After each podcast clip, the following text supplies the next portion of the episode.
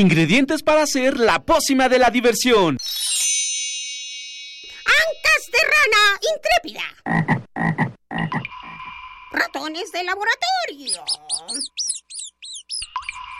Plumas de pollo creativo.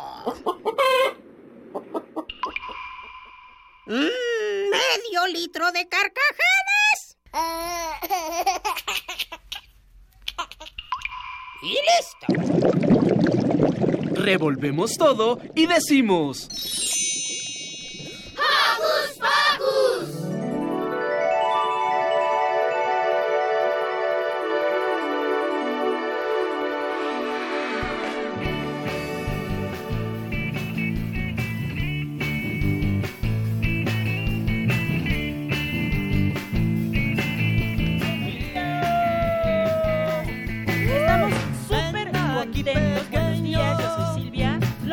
Con un sonoro beso. Estamos súper contentos porque estamos transmitiendo desde la Feria Internacional del Libro del Palacio de Minería en su edición 38. Estaremos aquí dos horas con ustedes, tendremos grandes sorpresas literarias que les encantarán. Es temprano, si están cerquita, vénganse, vengan a visitarnos. Estamos aquí en la cabina de cristal y estamos bien felices de estar hoy con ustedes. Yo, hola, yo soy Emma y le quiero mandar un saludo a mis papás que están aquí y a mi abuelita. Y a tu hermano que no está aquí. Ah, sí, mi hermano. Hola, ¿qué tal? Yo soy Santiago y, y quiero mandarle un saludo a mi hermano, a mi familia y a todos mis conocidos. Espero que nos estén escuchando en este momento. Eso es todo. Hola, hola, yo soy Eduardo Cadena y estoy súper contento de estar en este maravilloso lugar, mi querida Sil. Ay, sí, estamos aquí desde muy temprano listos para trabajar y compartir toda esta maravillosa experiencia de la Feria Internacional del Libro del Palacio de Minería con ustedes. Por supuesto, yo también quiero mandar saluditos a Mini Santi, Sí. que seguramente ya despertó, a sus abuelitas, a Ivonne, que nos está escuchando, a Monse, muchas gracias por escucharnos. También a Miri y a Roberto, Ah, Claro. nuestro- nuestros compañeros. que van a estar la próxima semana aquí con nosotros, porque vamos a transmitir dos semanas seguidas en lo que dura la feria, nuestros dos programas de sábado estaremos con ustedes. Así es que de verdad, son las 10 de la mañana, terminamos a las 12, si están cerquita, láncense. Exactamente. Y dos horas en las que vamos a hablar de los maravillosos, lo maravilloso son que son los libros. De sus Efectivamente, autores, Manuel. ilustradores, en fin. En verdad, este pro- programa va a estar de súper lujo. Agradecemos muchísimo a todo el equipo de, producción. bueno, de producción, por supuesto, a Ivonne, a Itzel, comandados ahí por Francisco Ángeles, a Armando, a Fer, que hoy nos acompaña, por supuesto, a todos los que nos están apoyando, ahí está Piña, a Oscar de Jerónimo, Liliana, que la tengo aquí abajito, a nuestro ingeniero Oscar Villalobos, a nuestro operador Emanuel Silva, a Lorena en la coordinación, a Maripaz, a todos les agradecemos muchísimo hacer posible esta transmisión. ¿Y qué les parece si comenzamos? Porque hoy en Hocus Pocus, Nos acompañará Clara Inés Ramírez, quien es investigadora del Instituto de Investigaciones sobre la Educación y coordinadora del Archivo Histórico de la UNAM. Nos hablará del taller Las Niñas que Fuimos, juegos y experiencias infantiles de las escritoras de los siglos XVI y XVIII respectivamente, que se llevará a cabo aquí en el Palacio de Minería. El Museo de Historia Natural dará el taller para niños, Historia de Esqueletos. Y para hablarnos más nos visitará la arqueóloga Mercedes del Arco, directora del museo. El estado invitado en esta edición de la feria es Querétaro, quien ofrecerá distintos talleres para niños y uno de ellos es el de fotografía para niños. Y para contarnos más estaremos con el licenciado Marco Colín, representante del pabellón de Querétaro aquí en la FIL Palacio de Minería. tendremos muchas actividades divertidas. Fer, nuestro corresponsal, Emma y Santiago harán un recorrido por la feria y hablarán con el público y visitarán muchos, muchos de estos lugares maravillosos. Mientras tanto, conversaremos con los representantes de la editorial Fondo de Cultura Económica para hablarnos de sus colecciones para niños y qué libros son indicados para cada edad. Los cómics son una forma de acercarnos a los niños y jóvenes a la lectura y por eso hablaremos con Samuel Cortés, representante de la editorial Panini Comics, que nos hablará de la colección que tiene para niños y cómo, y cómo el cómic interviene en la lectura. Zorro Rojo es una editorial única que edita libros con diseños e ilustraciones diferentes que atraen a todo tipo de lectores y por eso hablaremos con Sally, representante del grupo editorial. UNICEF es una organización internacional que busca el bienestar de los niños en todo el mundo y es por eso que trata de fomentar la lectura y hoy hablaremos con Alejandra Castillo, coordinadora editorial de México, bueno, de UNICEF México. Así es que ¡Comenzamos!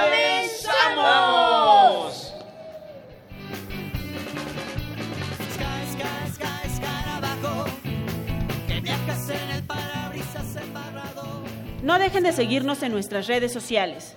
En Facebook nos encuentran como Hocus Pocus Unam y no se te olvide darnos like. Pero también nos pueden seguir por Twitter como arroba Hocus Pocus-Unam. Para comenzar la mañana con toda la actitud, escucharemos Pata de Perro, Maldita Vecindad. Eh, de las favoritas Vamos. de Emanuel.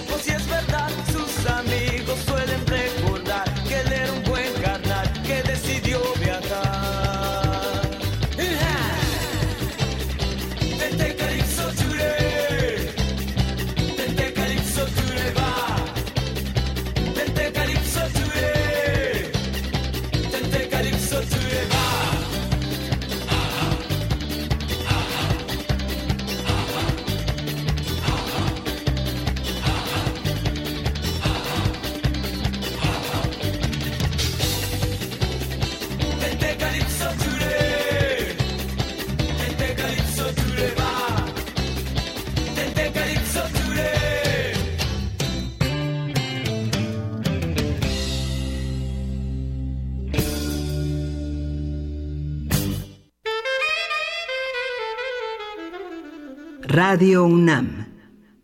En vivo desde la Feria Internacional del Libro del Palacio de Minería. Hocus Pocus te invita a descubrir las actividades lúdicas, académicas, culturales y científicas que la UNAM tiene para ti.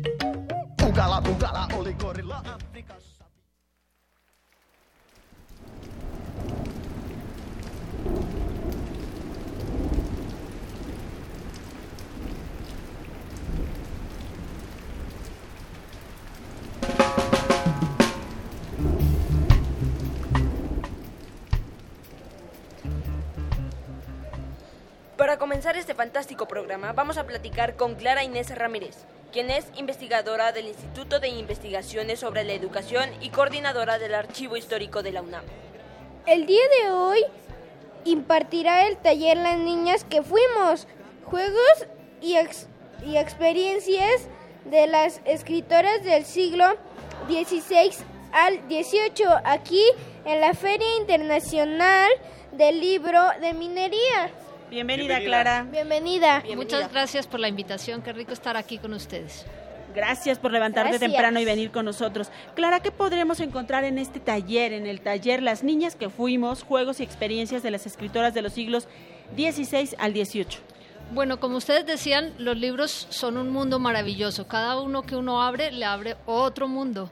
En este caso nosotros trabajamos sobre los libros que escribieron las mujeres que vivían en la época de los castillos, de los caballeros andantes, de los ninjas en el Japón, pero bueno, estas vivían en España y o en México, cuando México era una ciudad colonial eh, llena de palacios también y de ríos, como este que estamos aquí. Ajá. Y cuando les preguntamos a ellas, cuando abrimos un libro, encontramos muchas cosas. Ellas nos cuentan lo que ellas querían contarnos. Y entre otras cosas, nosotros les preguntamos cómo vivían cuando eran niñas, cómo fueron ellas niñas, a qué jugaban.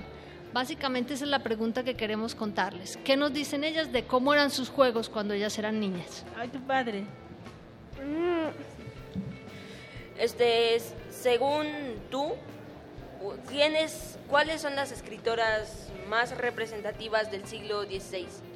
Bueno, hay muchísimas. Al principio uno cree que las mujeres no escribían y que se la pasaban encerradas en unas torres o que eran unas princesas que no hablaban y que no decían nada, pero ellas escribían muchísimo.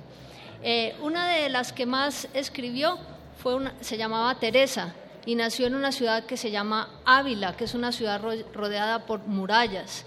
Y ella, por ejemplo, nos cuenta a lo que jugaba cuando era niña. Ella dice que tenía un hermanito con el que se ponían a leer libros y los libros que leían en esa época eran historias de vidas de santos y entonces imitaban esas vidas que leían en los libros. Wow. Eh, ¿Cuál es la importancia de fomentar en los niños la lectura de algunas de estas escritoras? Bueno, yo creo que los libros abren la imaginación y que dialogar con personas que vivieron, imagínense, en esa época no había televisión, no había radio, no había luz eléctrica, no había coches. Y la gente vivía, por ejemplo, ella era una niña que vivía encerrada en una ciudad entre muros.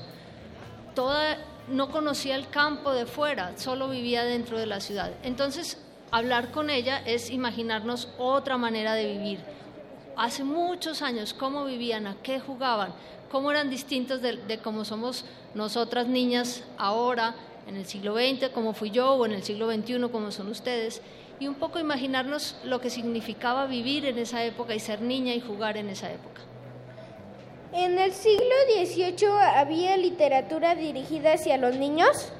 Claro, yo creo que siempre ha habido li- literatura para niños. Y también creo que las personas grandes y los libros para grandes tienen cuentos para niños, porque yo creo que todas las personas tenemos una niña o un niño dentro, y entonces también lo llevamos cuando estamos escribiendo.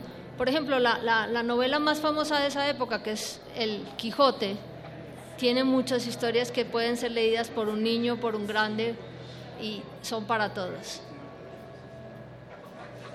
Bueno, ¿qué actividades se pueden realizar en el taller?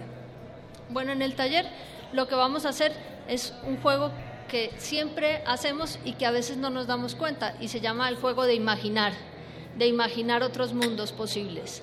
Entonces vamos a cerrar los ojos, vamos a leer un pasaje de un, un escrito de esas mujeres de cómo jugaban y vamos a imaginar esos juegos y a pensar si se parecen a los juegos que nosotros jugamos hoy o no. Clara, ¿y en dónde y a qué hora será este taller Las Niñas que Fuimos, Juegos y Experiencias de las Escritoras de los siglos XVI y al XVIII? En- es en el Salón 5, aquí en la Feria de Minería. ¿Dónde está el Salón 5? Arriba, creo, ¿no? En la parte Sí. de los talleres infantiles. Arriba en la parte de talleres. En, la en el primer piso, en el segundo, es en el segundo, ¿no? En el primer piso. Clara, eh, la entrada es libre, ¿cuánto dura el taller?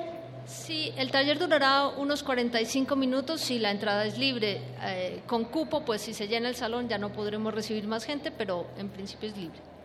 Pues mucho éxito, Clara. Gracias por venir a compartir con el público de Hocus Pocus y con la gente que está aquí en la aquí en el Palacio de Minería ya llegando tempranito. Vayan todos, por favor, a este taller que se llama Eduardo, las niñas que fuimos Eh, Juegos y experiencias de las escritoras de los siglos XVI al XVIII en el Salón 5. Muchas gracias por la invitación y también quiero enviar saludos a mis amigas que hicieron el taller conmigo. Muchas gracias y saludos a ellas, por supuesto. Ahora, ¿qué les parece si vamos aquí afuera de la cabina? Porque ya está Fer listo ahí con micrófono en mano y con un pequeño que trae una playera padrísima.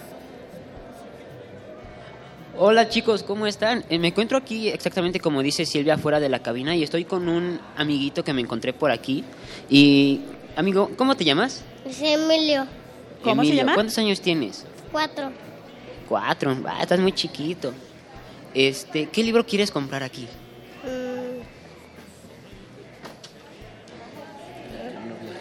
El eterno viajero. ¡Wow! Oye, ¿y qué libro te gusta más?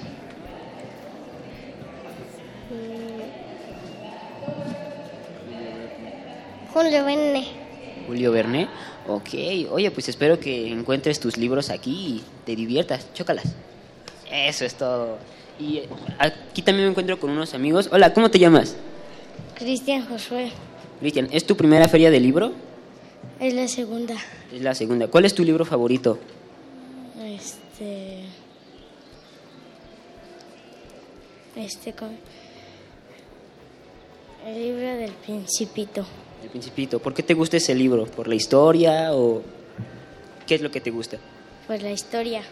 La historia, muy bien. Acá tenemos a otro amiguito. ¿Cómo te llamas? Emiliano. Emi. Este, ¿por qué viniste a la feria del libro? ¿Te gusta leer? Sí. ¿Qué tipo de libro te gusta leer? El príncipe feliz. ¿Cuál? El príncipe feliz. El Príncipe. ¿Por qué? ¿Qué? Ok, ok, no te pongas nervioso. Aquí, aquí estamos, no te preocupes. Y aquí también está su mamá. ¿Por qué no? Hola, señora, ¿cómo está? Bien, gracias. Bueno, ¿Cómo se llama? socorro. Socorro. ¿Por qué trajo a sus hijos a la feria del libro? Ah, Para que conozcan, para que vean diferentes tipos de libros y el que ellos gusten, pues se los compraremos. Ok, y bueno, gracias a todos y seguimos aquí recorriendo y regresamos con ustedes a la cabina, chicos. Fer, gracias, gracias a todos ellos.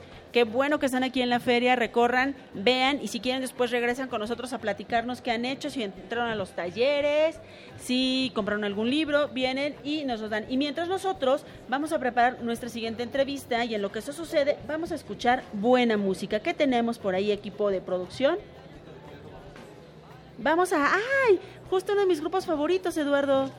Patita de perro. Ey, patita de perro que tiene rolas muy rockeras. Pero en esta ocasión vamos a escuchar una que tiene que ver con...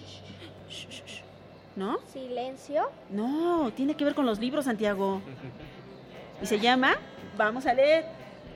¿Vamos?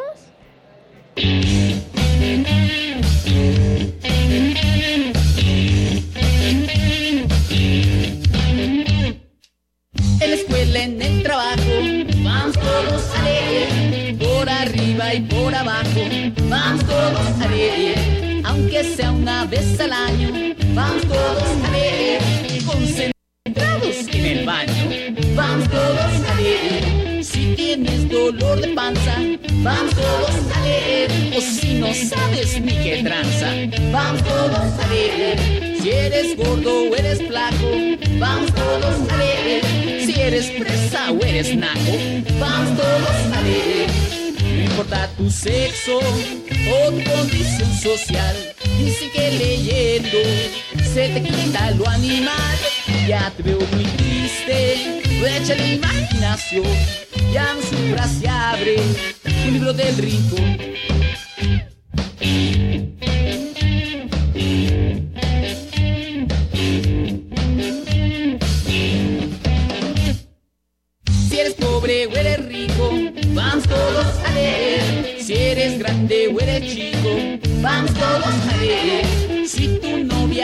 Vamos todos a leer, pues la lectura te consuela. Vamos todos a leer, si te dicen que eres burro. Vamos todos a leer, aunque sea de puro churro. Vamos todos a leer, es muy bueno a toda hora. Vamos todos a leer, de Campeche hasta Sonora. Vamos todos a leer, no importa tu sexo o condición social. Dicen que leyendo se te quita lo animal. Ya te veo muy triste, echa la imaginación. Ya no sufras, se abre un libro del rincón. Un libro del rincón. Un libro del rincón. Un libro del rincón para para pa. Desde la 38 edición de la Feria Internacional del Libro del Palacio de Minería, del 23 de febrero al 6 de marzo del 2017.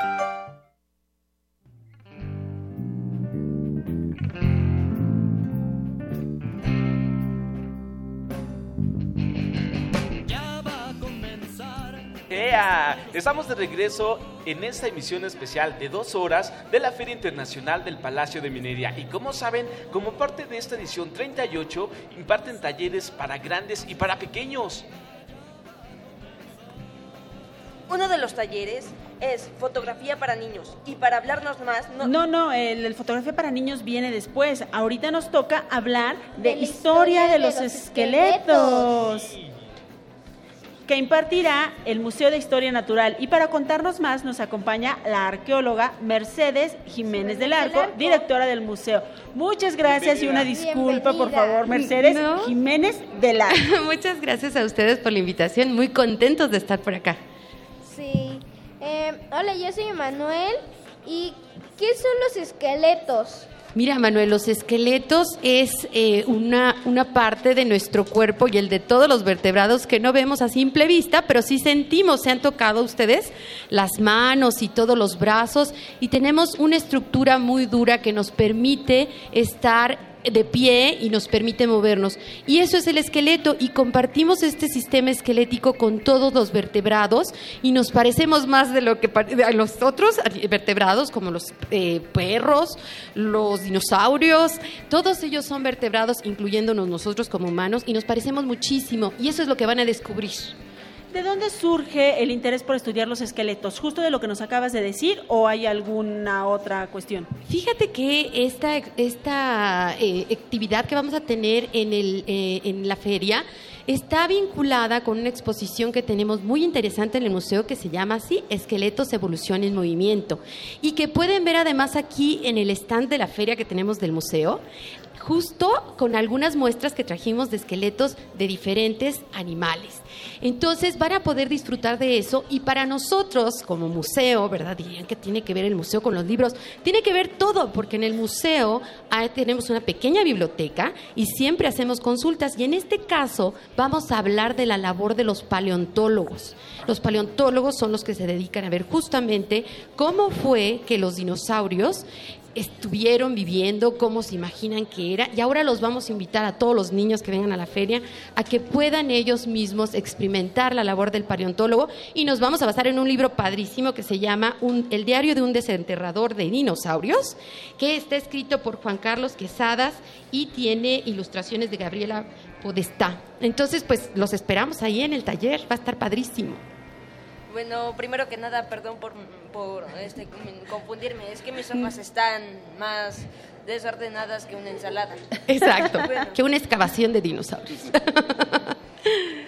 pues, mm, Mercedes, una pregunta. ¿Por qué los huesos llegan a durar tanto tiempo?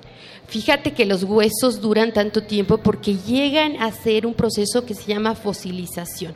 La fosilización es el intercambio, nuestros huesos tienen materia orgánica, por supuesto, y algunos minerales. Y cuando están en un eh, sedimento, que quiere decir esto como con agua y tierra, y llega en un momento en el que se cubren y se va el oxígeno, entonces ya no pasan al proceso de descomposición y lo que ocurre es que el material de lo que estaba la forma del hueso queda como un molde y se hace de mineral. Y eso hace una roca. Y esas rocas con la huella de los huesos pasa a lo largo del tiempo para que entonces podamos nosotros tener esos fósiles maravillosos y podamos saber un poco de acerca de los dinosaurios. A veces queda un poco de la huella de la piel y a veces solo queda el hueso. Entonces, por eso es tan importante la labor de un paleontólogo porque se imagina, es una labor de imaginación, por supuesto con cosas este, que tiene que encontrar en los contextos eh, de donde están los yacimientos para poder saber y reconstruir si tenían piel, si no tenían piel, si había plumas, qué posición tenían. Y esto lo encuentras justo en todos estos yacimientos, en las rocas y en las piedras. Yo tengo otra pregunta. ¿Por qué es importante que los niños se acerquen a la historia y antropología? Mira, eh, primero porque es muy importante saber de dónde venimos. Yo creo que es una pregunta que nos hacemos todos los Todos. humanos y nos seguiremos haciendo por el resto de, de- de la presencia de la humanidad. Entonces, debemos saber de dónde venimos y sobre todo que tenemos una liga con todos los seres de este planeta.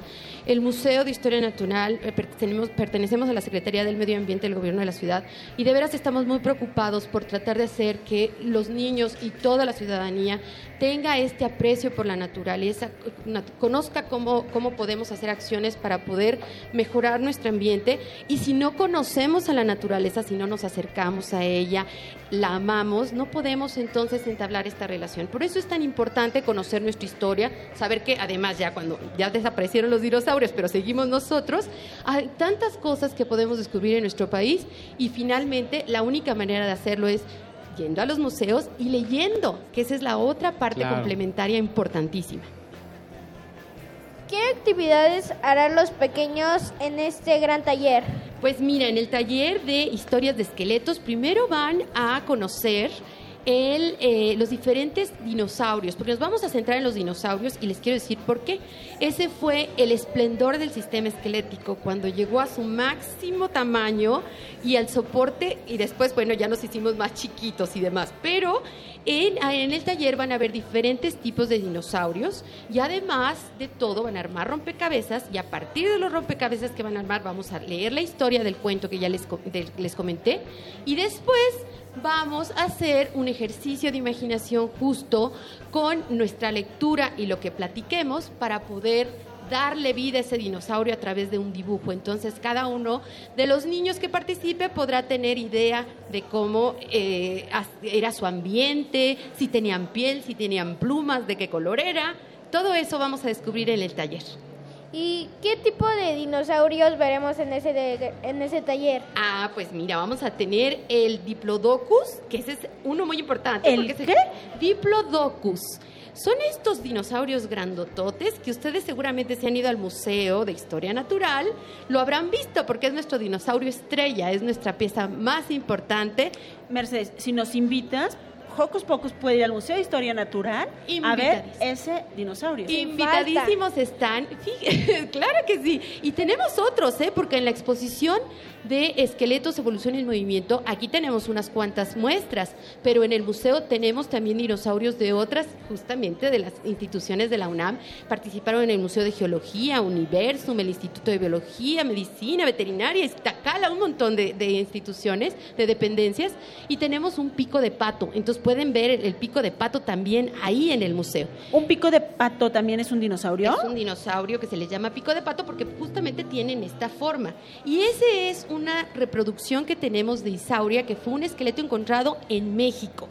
Muchos otros son encontrados en otras partes del mundo. Entonces pueden aprender todo esto. Pero regresando a tu pregunta, va a haber el Diplodocus, el Triceratops. Vamos a tener también algunos tiranosaurus rex, que esos son los más Wow. conocidos.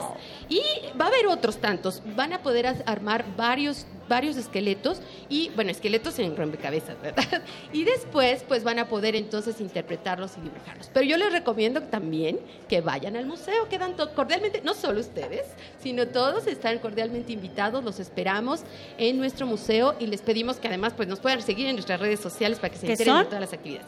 Las redes sociales del museo, el Twitter es arroba mhnca guion bajo CDMX, está un poco larguito, y en el Facebook nos encuentran como Museo de Historia Natural. Ahí pueden enterarse de todas las actividades, incluyendo las de aquí de la feria.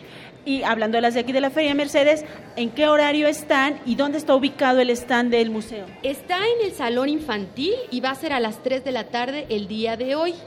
Este lo vamos a tener, es el, de historias de esqueletos que ya platicamos. Y tenemos algunas otras actividades, por ejemplo, el 2 de marzo a las 2 de la tarde una charla con la bióloga Graciela Jiménez Zambrano y con ella vamos a hablar sobre la adaptación de animales vertebrados, marinos, terrestres y voladores. ¡Wow! Pues quedan todos invitados a este taller Historia de Esqueleto. Cuando vayan a este taller, vean ahí la programación que el museo también tiene aquí en el stand en el Palacio de Minería para toda esta feria Mercedes. Muchas gracias y de verdad esperamos pronto visitarte por allá. Los esperamos con todo gusto. Muchas gracias por, por el espacio. Y mientras tanto vamos a escuchar música. Santiago, ¿qué nos tienes preparado? Bueno, volvemos a las estrellas con Bad Riders Shooting Stars.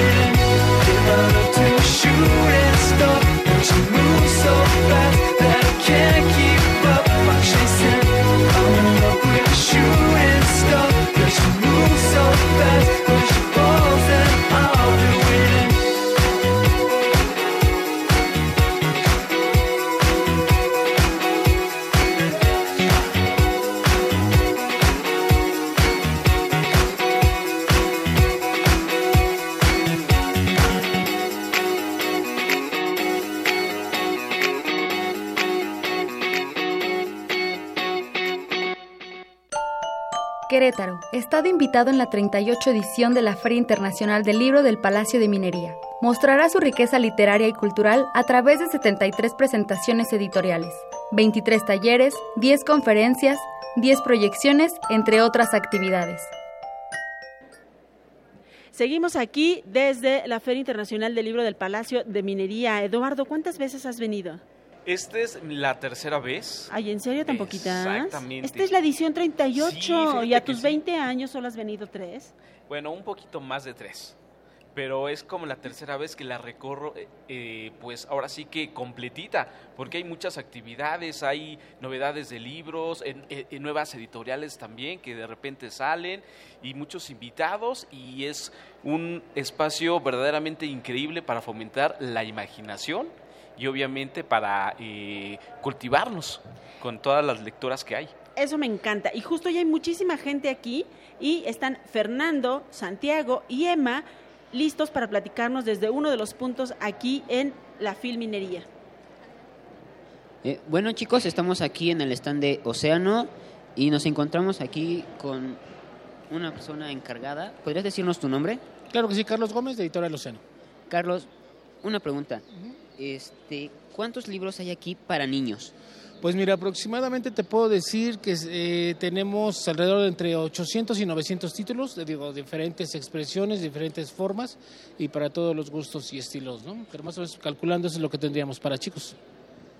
¿Y nos podrían nombrar algunos de estos cuentos que hay aquí? Pues sí, mira, pues te puedo decir que podemos, te puedo nombrar que tenemos este cuentos clásicos, cuentos de terror, tenemos todo lo que es la línea Harry Potter, la línea diario de Greg, tenemos los diarios de Nicky y ahorita que estamos estrenando nuevamente la reimpresión del libro Animales Fantásticos y dónde encontrarlos, que esperemos que sea un éxito para, para esta feria. Bueno, una pregunta. Este, ¿Nos podría dar alguna imagen para nuestros radioescuchas de aquí ahora? Una imagen del lugar. Una imagen. O sea, como una descripción más o menos de lo que podemos encontrar aquí. Ah, ok. Pues sí, miran, aquí realmente nosotros, Océano, como, como empresa eh, distribuidora, tenemos desde un libro para bebé hasta un libro de arte para todos los gustos, ¿no? Entonces yo creo que la persona que nos venga a visitar, pues bueno, finalmente se, se lleva algo porque pues tenemos para todas las edades y yo creo que este, los precios, pues bueno, también hablan por sí mismos, somos directamente editores y pues yo creo que eso la gente lo puede aprovechar. Ok, y para niños, ¿qué libro es el que se están llevando más? Ahorita, afortunadamente, todo lo que se está llevando la gente más a partir de estos dos días de feria ha sido todo lo didáctico, que bueno, hemos tenido este, algunas visitas de escuela y maestras y ha este, sobresalido eso, pero también se han llevado algunos de, de cuentos clásicos como de Hans Christian Andersen, entonces, este, pues es de lo que sobresale ahorita. Y de cuentos clásicos es que a mí me gustan, como cuáles tienen? Pues mira, no sé si gusten pasar a ver del, dónde está exactamente la, el área para que vean todo lo que tengo, que son específicamente para ti, para tu edad. Y que bueno, pues yo creo que este, a todos los chicos de aquí, mira chicos, este, aquí los tenemos todos estos de frente. Tenemos desde Alicia en el País de las Maravillas, clásicos ilustrados de Robin Hood, clásicos para todos, cuentos de hadas, el que te digo de Hans Christian, de fantasmas. En fin, yo creo que todo esto y esta área específicamente es para tu edad. Oh, vaya, pues sí hay una gran variedad de libros. En mis espaldas creo que están los didácticos, que es como me decías. Y este y bueno, eh, que tengan un, un buen día aquí en la Feria del Libro. Vengan para Océano, si tienen mucha variedad. Y regresamos con ustedes a la cabina. Pues muchas gracias Fernando, Santiago, Emma. Qué padre los libros clásicos, los cuentos clásicos, ¿no, Eduardo? Exactamente, estaba escuchando eh, que a un pequeñito le gustaba El Príncipe Feliz, que es uno de los cuentos eh, para niños, pero un poquito tristes. Digo, hay muchos géneros, hay unos que terminan un poco tristes, otros alegres, pero hay una gran variedad de títulos y por supuesto de autores. Efectivamente, hay algunos que eh, con el paso del tiempo les han ido modificando la- los finales justo para que no sean tan fuertes, porque eso de sacarse los ojos o de que en realidad se comían a las princesas y todas estas cosas son como... "Ay, Exactamente. nanita". Sí, de hecho, por ejemplo, los cuentos clásicos que conocemos como Cenicienta, eh, La Bella Durmiente, sus versiones originales no son como muy infantiles, porque como bien lo decías, por ejemplo, a una de, la- de las hermanastras de Cenicienta es- se le... eh, no- un- unos pajaritos, unas aves, le sacan los ojos. Entonces, eh, a lo largo del tiempo eh, hay editoriales que han como que suavizado un poquito estos cuentos y eh, los eh, transforman un poquito más para los pequeños. Oye, Eduardo, y lo que también se ha transformado a lo largo del tiempo es la fotografía. Exactamente, y es de lo que vamos a hablar a continuación, del maravilloso mundo de la fotografía. Pero ¿qué tiene que ver con los libros? Querétaro es el estado invitado de, la, de esta edición de la FIL en el Palacio de Minería y tiene muchos talleres para niños y no tan niños que te encantarán. Bueno, finalmente uno de los talleres es fotografía para niños y para hablar y para esto hablaremos con la persona que nos acompaña, el licenciado Marco Godín. Marco Colín, representante del pabellón de Querétaro aquí en la FIL del Palacio de Minería. Bienvenido, Marco. Gracias Silvia, gracias Eduardo, Santiago, Emanuel. Pues un gusto estar compartiendo este espacio con ustedes y pues todo un gusto que seamos el estado invitado para este año, para esta edición número 38 de la Feria Internacional del, del Palacio de Minería. Y bueno, sí, el día de hoy tenemos este taller para niños, de fotografía para niños. Está muy de moda esto de las selfies, el Instagram, el, el publicar luego, luego la foto en el, en el Facebook. Y bueno, pues vamos a conocer un poquito acerca de la, de la historia de la fotografía, saber cómo se hace y s- sobre todo tener algunos tips para tener buenas fotografías. Ahora, sobre todo que nos estén visitando en la fila, la verdad es que el espacio está precioso, está hermoso.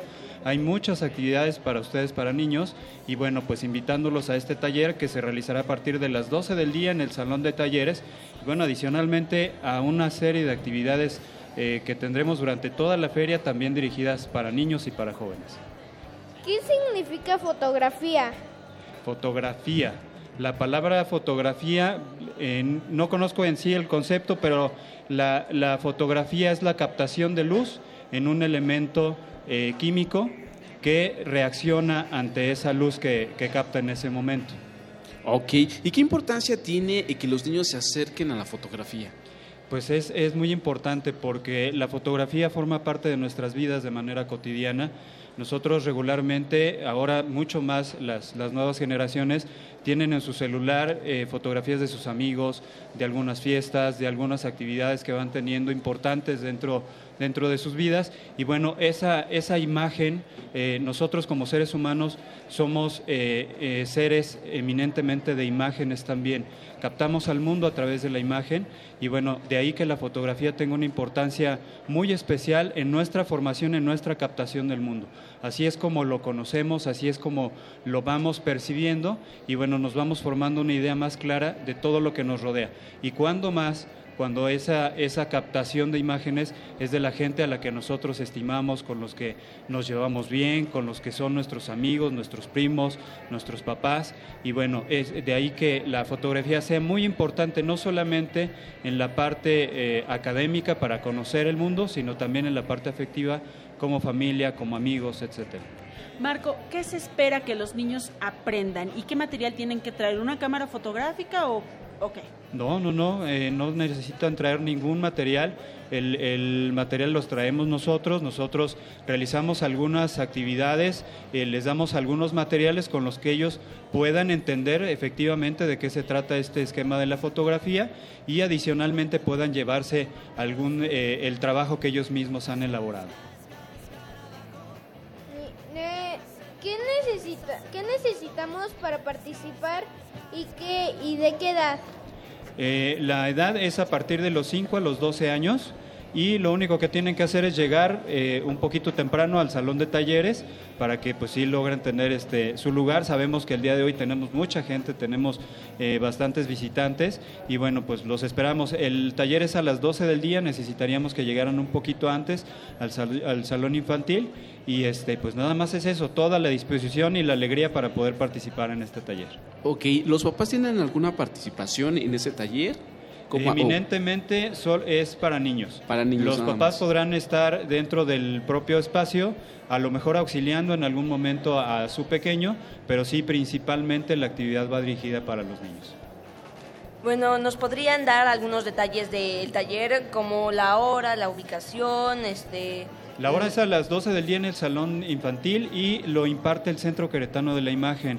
Desde hace dos años está funcionando este centro queretano que está dedicado a toda la parte artística de lo que conlleva la imagen y la parte de la fotografía ha tenido una relevancia muy fuerte en este, en este centro.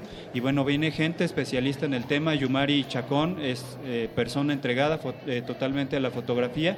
Va a estar a cargo del taller.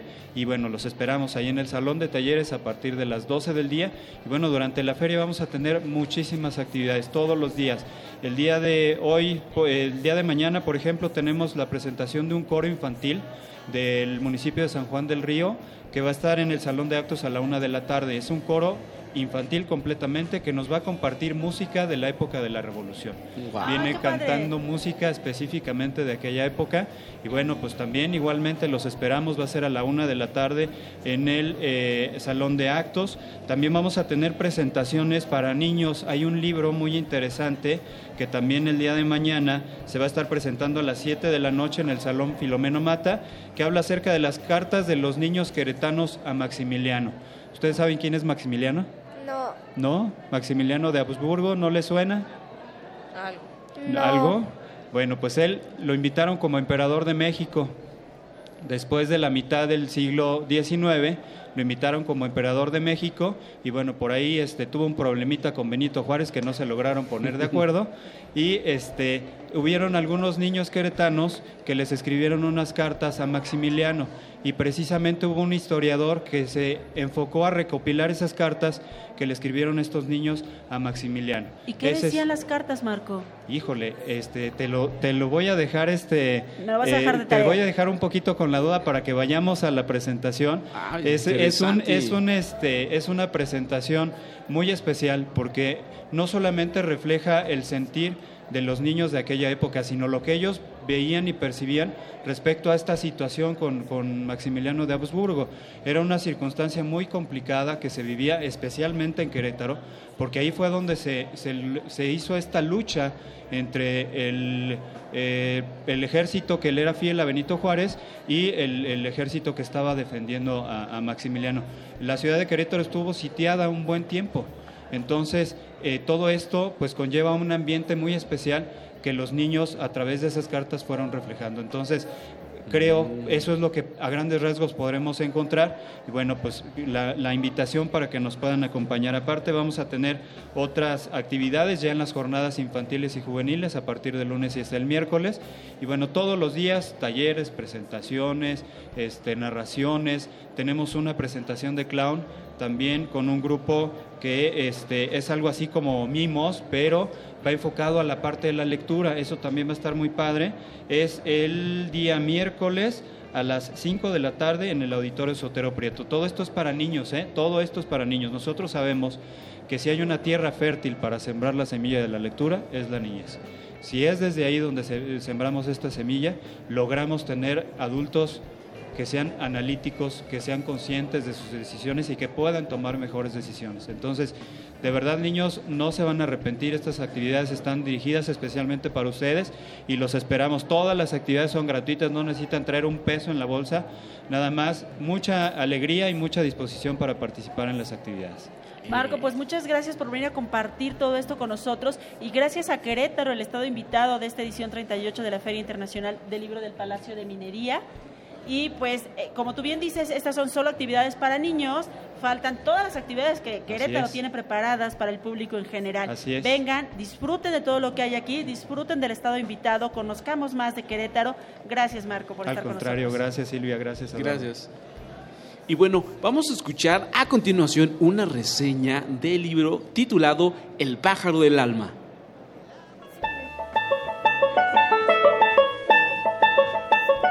Hay quien lo escucha a menudo, hay quien rara vez lo escucha, y quien lo escucha solo una vez.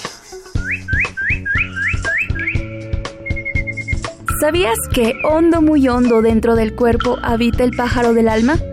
Cada hombre lleva un pájaro del alma diferente y en sus cajones encierra sentimientos de felicidad y oscuridad, dependiendo el que elija. No siempre es muy obediente, a veces nos lleva a la contraria y cuando deseamos tranquilidad nos abre el cajón de la impaciencia.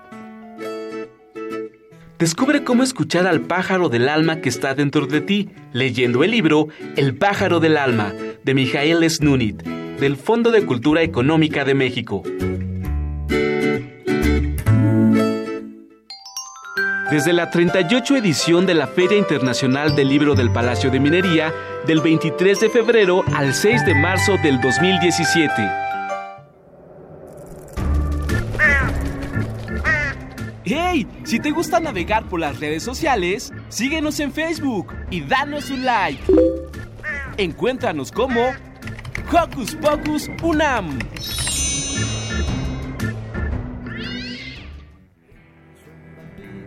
Fantasmas que miedo.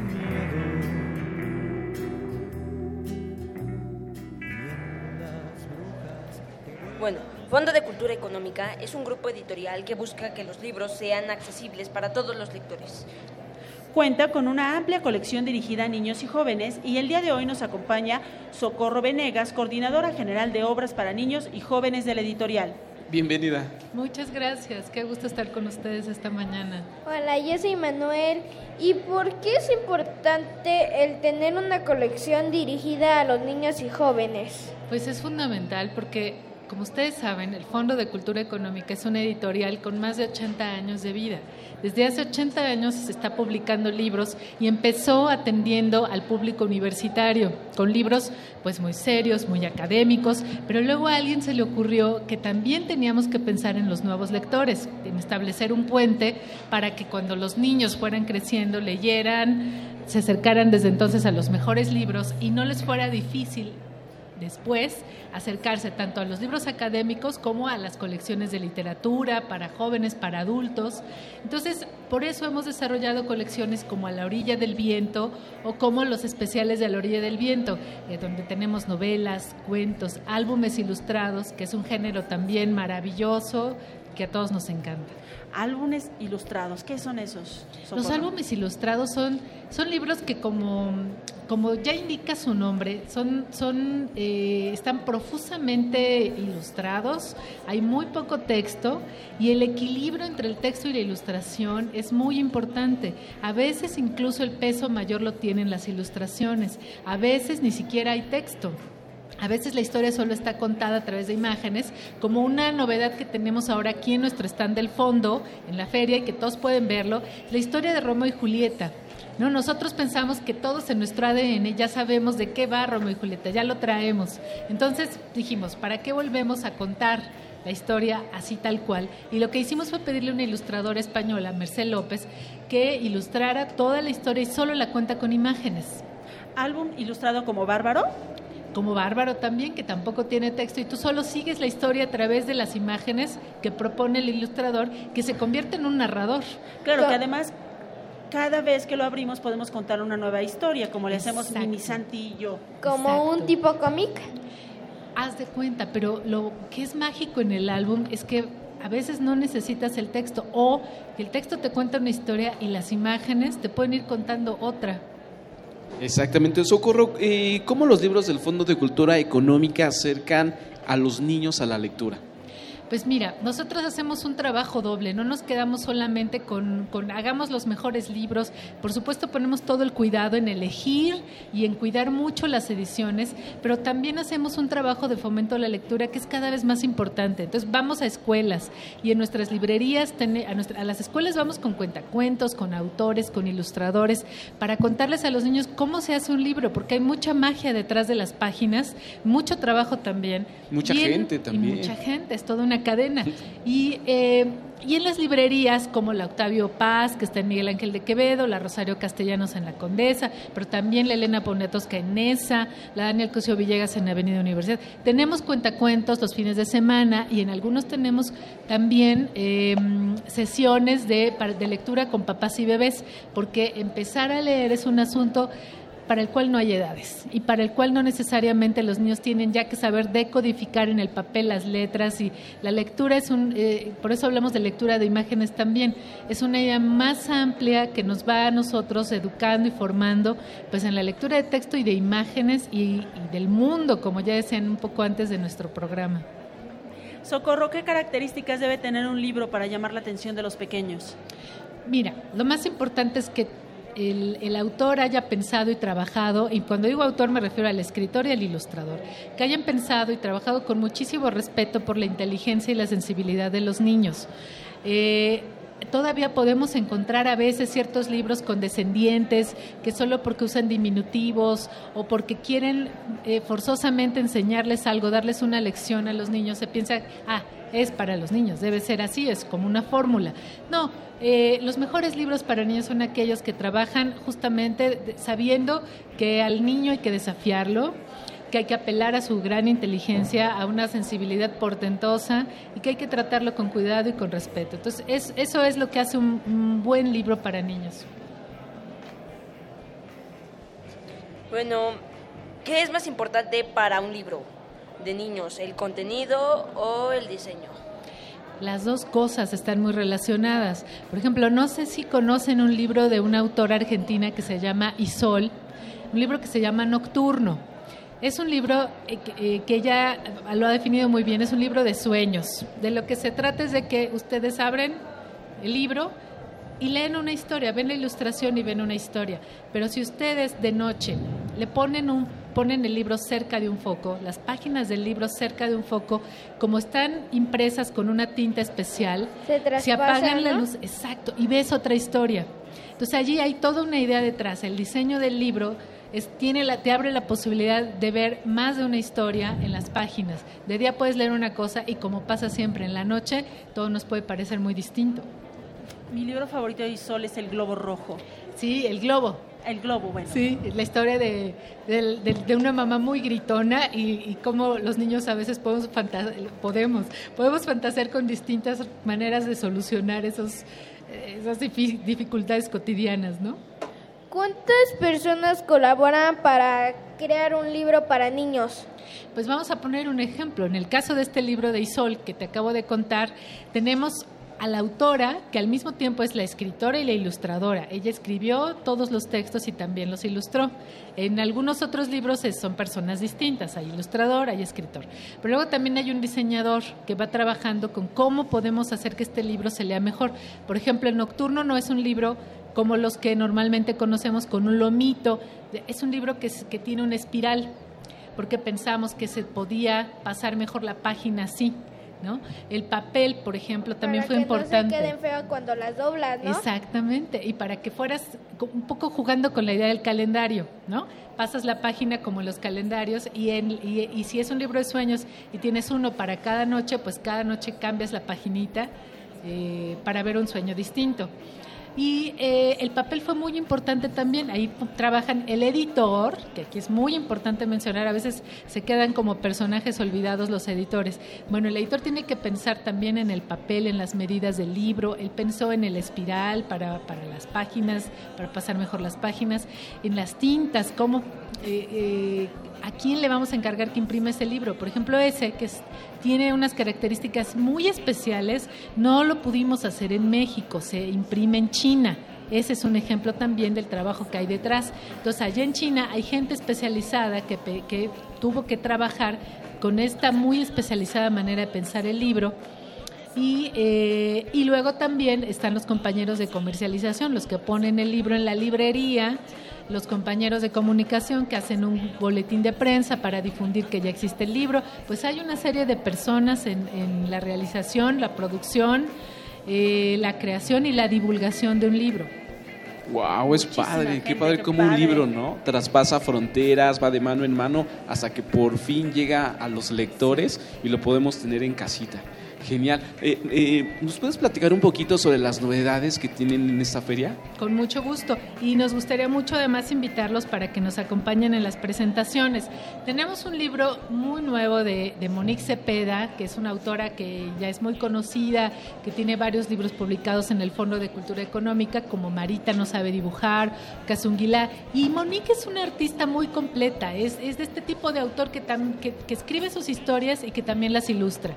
Y este libro nuevo se llama En un mismo barco y ella habla en ese, en ese texto de, algo que es muy importante para nuestro tiempo. Cómo viven los migrantes, cómo hay que comprender el fenómeno de la gente que tiene que desplazarse por la razón que sea de un lugar dejar su hogar y de irse a otro. Entonces, justo se llama así porque ella concibe el mundo como estamos todos en la misma nave y por eso tenemos que tratar de comprendernos y de cuidarnos unos a otros. Ese libro lo vamos a presentar mañana, domingo a la una de la tarde, aquí en la capilla, en la Feria de Minería, y están todos invitadísimos. Además, las presentaciones del fondo son siempre acompañadas por un narrador, por un cuentacuentos, que hace más accesible la historia, que comunica a los lectores con los autores, y va a haber una sesión para preguntarle a Monique también cómo pensó ella en ese libro y cómo lo ilustró, porque para trabajar con las ilustraciones construyó unas cajas increíbles de madera. Hagan de cuenta que hizo un escenario por cada página del libro y creó unos personajes que ella un día vio unas pinzas de ropa de madera en Estados Unidos y dijo, esas pinzas si las volteo así, parecen personajes, parecen criaturas. Pues se compró muchas pinzas de ropa, las pintó y fue haciendo personajes con esos materiales.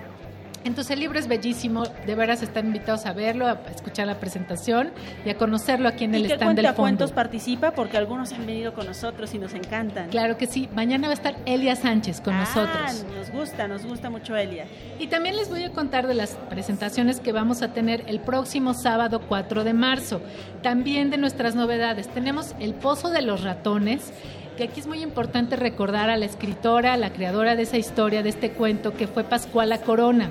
Pascuala, este año estamos celebrando el centenario de su nacimiento con ese libro precioso, además, que publicamos eh, traducido al náhuatl. Esto es muy importante hablando de lo que estábamos ahora comentando sobre migraciones, sobre el respeto a los que hablan y se visten y viven de una manera distinta y tienen otras creencias. Bueno, pues mañana, eh, perdón, el sábado 4 de marzo presentamos El Pozo de los Ratones de Pascuala Corona con Mardonio Carballo que es este muy importante activista y defensor de las lenguas maternas en México. Él va a presentar el libro porque él hizo la traducción al náhuatl. Es un libro precioso ilustrado por David Álvarez y también nos va a acompañar el cuentacuentos Raúl Pérez Buendía. Ese mismo sábado 4 de marzo vamos a presentar otro libro que ya es a- en muy poco tiempo que tiene publicado, ya se volvió uno de los favoritos de los niños. Leo súper bien ese libro de Norma Muñoz Ledo y se llama Bestiario de Seres Fantásticos Mexicanos. Se van a encontrar personajes, así como hemos escuchado de elfos, de ogros, de esas criaturas de otras mitologías, pues aquí van a ver otra versión de historias como La Llorona, El Cholito de la Suerte, eh, el burro que se volvía churro. Son personajes todos eh, del pensamiento mágico, la fantasía mexicana, y lo vamos a presentar a las 5 de la tarde en el Salón de la Academia de Ingeniería y va a acompañarnos la autora y el ilustrador que es maravilloso, es Israel Barrón, es un libro de veras que les va a encantar. Y eh, esa presentación es a las 5 de la tarde. Bestiario de, el, perdón, el Bestiario de Seres Fantásticos Mexicanos a las 2 de la tarde, porque a las 5 sí tenemos un libro muy especial. Aquí quiero comentar que no solamente hacemos libros para niños, también tenemos en nuestras colecciones libros para jóvenes, para lectores que ya eh, empezaron a leer textos más complejos. Y tenemos un libro que es muy misterioso y lo traje acá para que lo vean también nuestros pequeños lectores, porque las ilustraciones son una maravilla de Isidro Esquivel. Y porque estos cuentos de un autor clásico mexicano que es Francisco Tario, pues abren muchos misterios. Yo creo que muchos niños pueden leer estas historias, lo voy a pasar para que lo vayan viendo por si tienen alguna pregunta que hacer. Y cómo podemos encontrar eh, en los álbumes ilustrados, en los libros ilustrados, esta combinación de talento de un escritor que logró esas atmósferas misteriosas, eh, a veces incluso oscuras, y un ilustrador que lo que hace es interpretar esos textos para eh, de una manera plástica, de una manera artística, convertirlos, reconvertirlos y volver a, a, di- digamos, a traerlos a nosotros con una interpretación pues muy, muy interesante, ¿no? Y el libro se llama Entre, Entre noches y fantasmas. Entre Noches y Fantasmas, un título que nos hace imaginar a seres misteriosos y además se ve bonito, ¿no? Silvia es de, pa- de pasta dura, es un libro eh, obscuro y viene con algunos seres fantasmales y de sombras. Así que este es para eh, jóvenes también. Para jóvenes, pero de verdad yo creo, mira, un buen libro para niños, un buen libro para jóvenes, un buen libro para todos los lectores.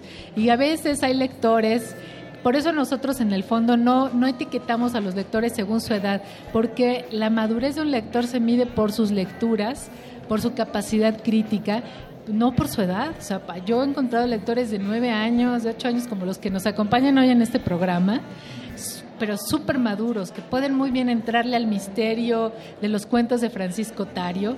Y pues el próximo sábado 4 de marzo a las 5 lo presentamos aquí en Minería y nos va a acompañar el hijo de Francisco Tario, que se llama Julio Farel. Entonces, es un personaje, Julio, que ha difundido mucho el trabajo de su padre, y este es un escritor, Tario, al que vale mucho la pena acercarnos. Por muchos años ha sido un escritor misterioso, un escritor de culto. Es momento de que lo vayamos conociendo mejor.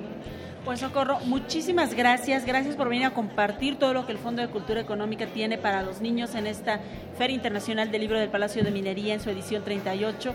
Mucho éxito y esperamos que la próxima semana vengas a compartirnos un poquito más. Con mucho gusto, aquí vamos a estar. Y mientras tanto, vamos a escuchar musiquita y Emanuel nos va a platicar de qué se trata. Eh, es, soy yo de la película El Principito.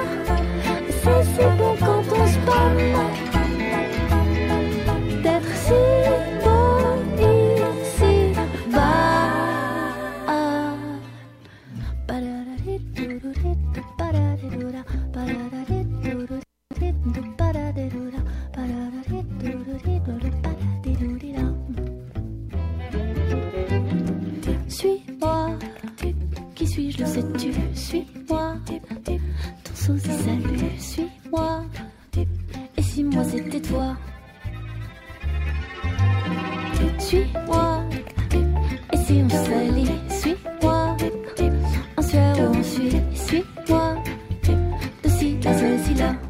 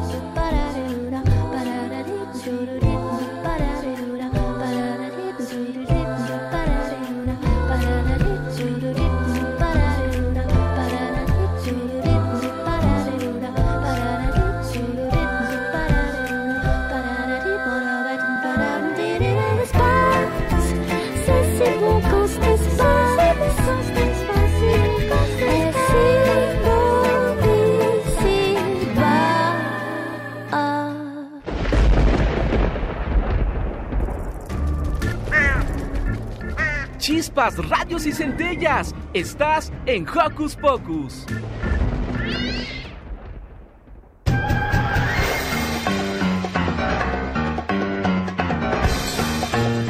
Investigaciones Especiales de Hocus Pocus presenta.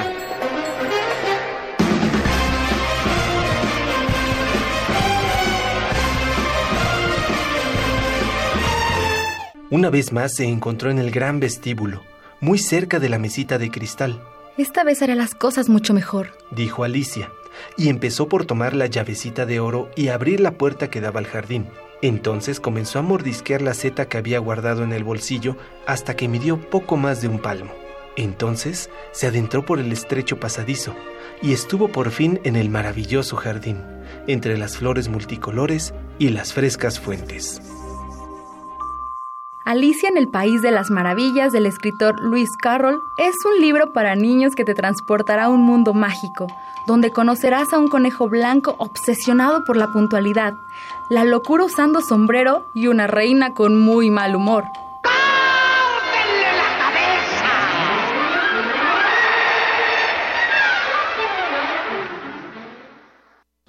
Seguimos aquí en la Feria Internacional del Libro del Palacio de Minería en su edición 38 y Santiago, Emma y Fernando acaban de salir hace unos momentos porque están recorriendo esta feria y nos van a describir qué está sucediendo. Pues vamos con ellos, Eduardo, ¿te parece? Va que va, micrófonos hasta allá. Bueno, y aquí nos mandaron afuera de la cabina en la en la en Selector. Y bueno, vamos. Eh, ¿Cuál es tu nombre? ¿Qué tal? Mi nombre es Rafael Esquivel. ¿Qué, qué nueva serie tienen para niños? Pues ahorita estamos este, sacando una colección eh, que son clásicos adaptados para niños en una versión bilingüe que son español-inglés. Eh, ¿Nos podría explicar más de esos libros? Claro, mira, son unas adaptaciones de, de los clásicos que conocemos todos, pero en versión para niños y en, en una versión bilingüe para que ustedes este, puedan informarse de qué se trata el- el- la obra completa y aparte, este, pues bueno, en, en otro idioma, ¿no? ¿Podrías llevarnos a donde están esos libros y describirnos cómo es, este, digamos, ese pequeño lugar donde los tienes? Sí, mira, es una colección que, que está iniciando, los cuales llevamos seis títulos apenas, que es El Principito, El Quijote, Corazón de un Niño, El Diario de Ana Frank y Romeo y Julieta. Ok, y entonces, ¿todos estos libros son los que más se han vendido en estos tiempos o cuál es el que más se vende? Bueno, dentro de las colecciones que tiene Selector, este, esa es una nueva colección que, que estamos impulsando. Aparte ya viene de, eh, de una colección que se llama Clásicos para Niños, que son totalmente en español, que tenemos aproximadamente 70 títulos de esa colección. Y aparte de estos, ¿tienen este, libros didácticos o nada más estos? Bueno, manejamos varios temas, manejamos este eh, novela juvenil, manejamos literatura este, para jóvenes, eh, ficción, eh, superación personal, algo de gastronomía y cocina, y así varios temas en, en- con algunos autores como Mónica Lavín, como este Rayo Guzmán, como los supercívicos, y vamos a tener cuatro presentaciones aquí dentro del marco de la FIL para que este, puedan asistir eh, el próximo fin de semana, que es el sábado 4 y domingo 5. ¿Y de estos libros cuál nos recomiendas? Pues mira, te voy a decir que todos son buenísimos, porque son versiones este, adaptadas para niños, para la edad de 5 a 10 años, en el cual se pueden dar cuenta eh, de qué trata la obra completa. Ya después, posteriormente, si te inte- te interesa leer la obra completa, pues la puedes adquirir también, ¿no? Eh, dijiste que tienes algunos de ficción, ¿cómo cuáles son? Mira, tenemos esta colección que se llama, bueno, es una trilogía que es La Reina de Corazones. El primer libro se llama La Corona, el segundo libro se llama Sangre en el País de las Maravillas, que son, este, es una precuela de Alicia en el País de las Maravillas y pues este, es una trilogía. Actualmente solamente tenemos el volumen 1 y el 2. Tenemos también otras novelas como son Bastian, eh, es una novela juvenil, este, eh, Wendy Darling también que es este, una novela juvenil, Enamorada de la Apuesta y entre algunos otros títulos que les podemos ofrecer a los jóvenes. Este, ¿como qué libro me recomiendas para mi edad que soy de 10 años? Pues como te decía anteriormente, tenemos esa colección que es de clásicos para niños, donde tenemos una nutrida mm, selección de títulos como La Divina Comedia, eh, Quijote de la Mancha, El Principito, Hércules, Thor, entre otros títulos que son muy buenos para niños. Y para mí, como cuál libro me recomiendas si yo tengo 13 años? Mira, de, de 10 a 15 años tenemos una colección que se llama Los Clásicos Juveniles, donde los podemos ver aquí eh, de frente, donde tenemos eh, títulos como El Conde de Montecristo, El Periquillo Sarmiento, Corazón Diario de un Niño, El Diario de Ana Frank, Las Aventuras de Tom Sawyer, entre otros títulos que son adaptaciones eh, de las obras originales para jóvenes entre 10 y 15 años. Eh, bueno, como podemos ver aquí hay como diferentes tipos de géneros para niños. Podríamos, bueno, ¿podrías hablarnos qué géneros encontramos aquí? Mira, el género infantil es lo que más manejamos, infantil y juvenil. En el género, infantil vas a encontrar clásicos para niños, vas a encontrar eh, como cuentos este, clásicos, eh, La Sirenita, El Patito Feo, Los Viajes de Gulliver. También vamos a encontrar eh, lo que son trabalenguas, eh, vamos, a ten- vamos a encontrar lo que son este, cuentos para niños, que no son clásicos, son de autores este, pues no tan reconocidos. También tenemos este, fábulas para niños, entre otras colecciones. Y entre toda esta gran variedad que nos acabas de decir, ¿cuál es el que más se llevan? Pues uno de los títulos este, consentidos de la gente de aquí de Selector, por si eres el, el Principito, en versión para niños. Eh, en versión para jóvenes tenemos, por decir, como el Quijote de la Mancha o el Diario de Ana Frank. Ahorita tenemos, este, estamos proyectando un, un sello editorial que se llama Buque de Letras, donde tenemos eh, como primer título al Principito y Ana Frank, este, en versiones originales. Bueno, en versiones completas, perdón. Bueno, muchas gracias por darnos algún apoyo de qué podemos comprar en esta tipo de estación. Pues invitamos a todo el público en general a que nos visiten aquí al stand de Selector, donde pueden encontrar una variedad de temas este, para niños, jóvenes y adultos con eh, precios muy accesibles. Entonces los invitamos a que visiten la feria hasta el 6 de marzo y este, sean bienvenidos todos. Bueno, pues sí, tiene razón. Este, les recomendamos este lugar y chicos, regresamos con ustedes a cabina. Pues aquí estamos, qué bueno que existan estas versiones más ligeras, por ejemplo, del Quijote de la Mancha, para que los pequeños se vayan acercando a este gran libro que es Sí. un clásico de la en literatura. algún lugar de la Mancha. Así es, Silvia. Fíjate que también esta editorial cuenta con versiones para niños de clásicos de suspenso y de misterio, como Drácula. Tiene Drácula versión para niños y también Frankenstein de versión para pequeños, que están súper interesantes. Esto es padrísimo, pero lo importante es no quedarnos en estas versiones y como cuando vayamos teniendo un poquito más de años, acercarnos a las versiones originales de estas grandes obras. Exactamente, muy tenebrosas y que también nos fomentan la imaginación. Y uno de los clásicos de música para niños es la rola que vamos a escuchar a continuación, dedicada especialmente para nuestro productor Francisco Ángeles. Y Que es como llama- un niño aquí en la Sí, feria. que es como un niño. El Conejo Blas con Pedro Infante. ¡Guau! Otro clásico, Otro clásico. pero musical. Vamos a escucharlos. Vamos. Conejo Blas, ¿a dónde vas? Con esa escopeta colgándote atrás. Conejo Blas, ven por aquí, pues un favorcito te voy a pedir.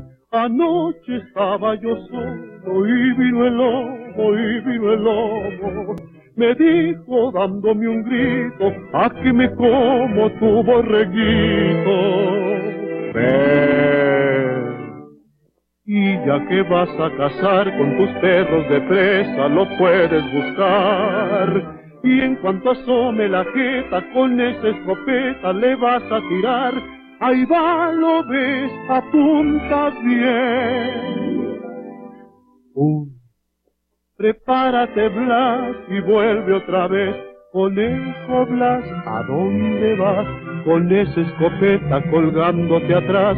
Conejo Blas, ven por aquí, pues un favorcito te voy a pedir. Pues un favorcito te voy a pedir.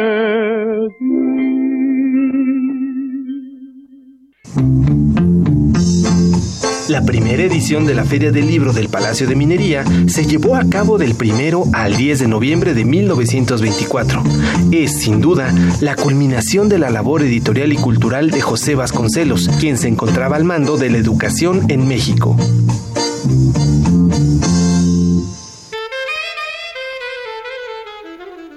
Radio UNAM. En vivo desde la Feria Internacional del Libro del Palacio de Minería.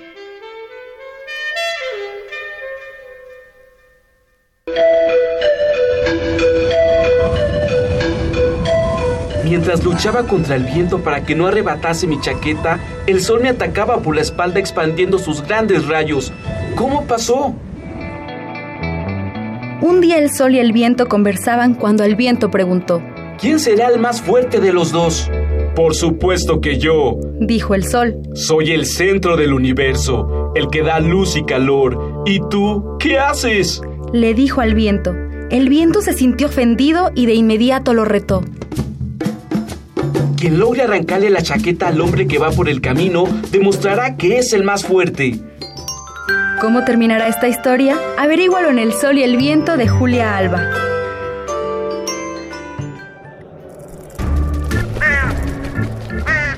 ¡Hey! Sé parte de Hocus Pocus y busca nuestras redes sociales. En Twitter somos Hocus Pocus-UNAM y en Facebook Hocus Pocus UNAM.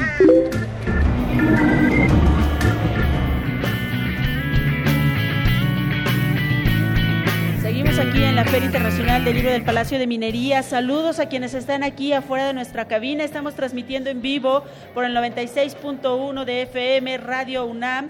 Este es el programa para niños, la revista infantil de Radio UNAM, Hocus Pocus. Y ahora sí, estamos listísimos, Emma.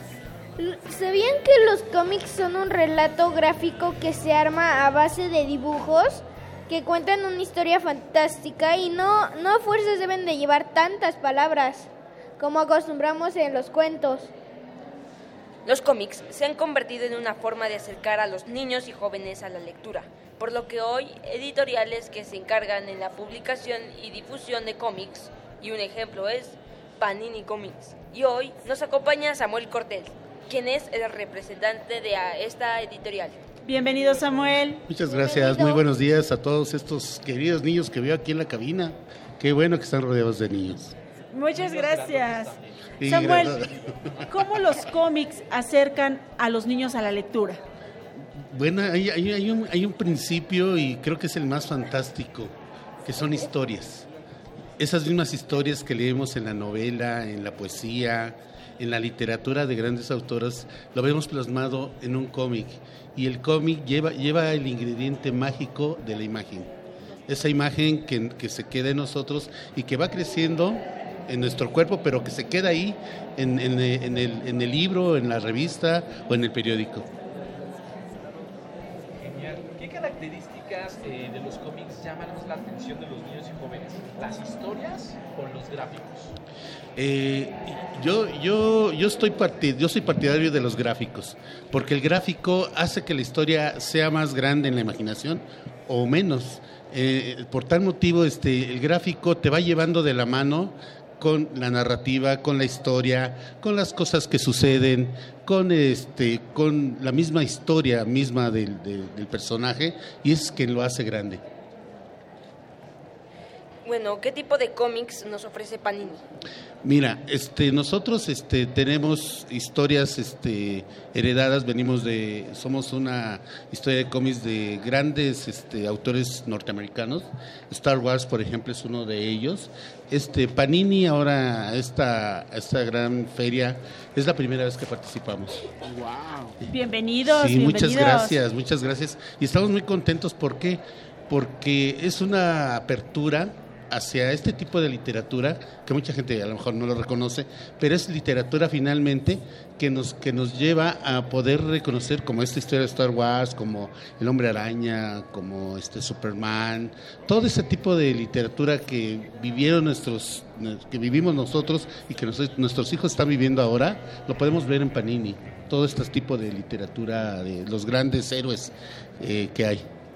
Los superhéroes, ¿no? Los superhéroes, claro. ¿Y esos cómics se encuentran aquí en Panini? Por supuesto, ahorita? ahorita, los puedes encontrar y a todos les vamos a dar el 20% de descuento. A toda la gente que está en Radio UNAM y aquí en este Palacio de Minería con el 20%. Todos, todos con el 20%. Eh, ¿Qué otro tipo de material de lectura ofrecen?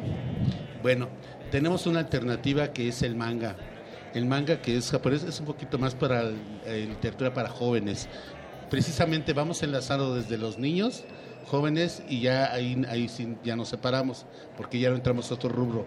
Pero estamos con el manga japonés que se lee, tiene una característica que se lee de izquierda a derecha, al revés. Y entonces son historias también, son, son historias y son narrativas que también te meten a la literatura. Para jóvenes y niños de 1 a 99, como decíamos Como de hace 1 a rato, 99, Samuel. como decimos. sí. ¿Qué es el manga? Bueno, el manga es, eh, es una historia también. Es una historia que tiene que ver con jóvenes sobre todo, con drama, con amor, con este terror, con, con todo ese tipo de historias que a los jóvenes les, les llaman la atención y que se, que, se, que se inclinan hacia ese tipo de literatura que no estamos acostumbrados en México, pero aquí lo traemos al Palacio de Minería y tenemos un stand también de manga. Solo que con una especie de dibujos diferentes, ¿no? Sí, suenen hasta ser un poco grotescos y agresivos, pero finalmente son historias y son narrativas que están ligadas a la literatura y a los libros. Y que además los jóvenes aceptan y se identifican con ellos. Por supuesto, ese- esa es precisamente la forma de enlazar a la literatura con, con este tipo de libros, porque son historias finalmente, son, son, son momentos que los niños están viviendo como jóvenes y que lo ves plasmados en, en- un libro y se identifican, ahorita en este momento estamos en un momento muy, muy importante en México sobre el manga. Este, Panini, so- ahorita Panini solo está manejando este cómics, porque también ah, manejan álbum de estampas, ¿o no? ¿O me equivoco? También las tenemos ahí. Es que Emma es fan. Sí. tenemos, oye, qué bien enterado está este niño. Este, es- tenemos estampas de fútbol americano, tenemos estampas de Series animadas. de series animadas, Películas. de películas, de héroes. O sea, traemos un- un- una gran este, oferta editorial aquí a esta feria del libro. Samuel, pues muchísimas gracias por venir a compartir con nosotros lo que Panini ofrece en esta Feria Internacional del Libro de Minería en su edición 38. Por favor, todos los que están aquí afuera, visiten el eh, stand de Panini que está allá a su izquierda. Tiene cómics, tiene mangas. Chicos que están allá afuera, hola. Mensaje para ustedes, seguro les va a encantar. Vayan para allá, allá está Panini del otro lado. Y con un descuentazo trae. aparte. A ver, ven, sube, sube para que nos Sí. platiques De qué hecho- compraste de Panini. De hecho, ya fue. Sí, ya fue, ya. Qué padre. Y los regalos también que tenemos para los chicos. pues, Sí, Sí, aquí tenemos Silvia. unos de Star Ajá. Wars. A ver, por acá viene alguien. Vamos, vamos. Ven acá conmigo. Acércate al micrófono. cabina. ¿Cómo te llamas? César. César, ¿qué compraste ahí en Editorial Ah, Panini? Compré eh, en los cómics de Darth Vader. El volumen 1 y el volumen 2 ¿De qué nuevamente, por favor? de Darth Vader, los cómics se podría decir. ¿Esa es tu favorito? Platícanos. Eh, pues sí, en realidad me gusta mucho la saga de Star Wars y quería ver este, sus secretos de Darth Vader nada más. Y ya, es todo. Pues muchas gracias por compartir con el público de Radio UNAM. Eh, ¿Cuántas veces has venido aquí a la Feria del Libro? Eh, este sería mi segunda vez. ¿Y te gusta? Sí, es bastante entretenido. ¿Qué es lo que más te gusta de venir a la feria? Eh, conseguir libros que me, no sé, que sean interesantes para leer. Y además de los cómics, ¿qué te gusta? Mm, ciencia ficción en general. Pues ¿Y, ¿Y qué tipo de libros has leído de ciencia ficción o de otro tipo? Generalmente todos son de Star Wars, el arte de Star Wars, todo. Soy un fan de Star Wars, se podría decir. Y ya. Pues muchas gracias. Samuel, ya viste, tiene Muchas público gracias, aquí. Editorial Panini, gracias, vayan para que- allá. Y que recordemos que todo es literatura. Todo es literatura y nos van a acercar siempre a los libros, que es lo más maravilloso de esto. Pues muchas gracias, Samuel. Ahorita vamos para allá contigo y nosotros nos quedamos con la reseña de las brujas que preparó nuestra maravillosa producción.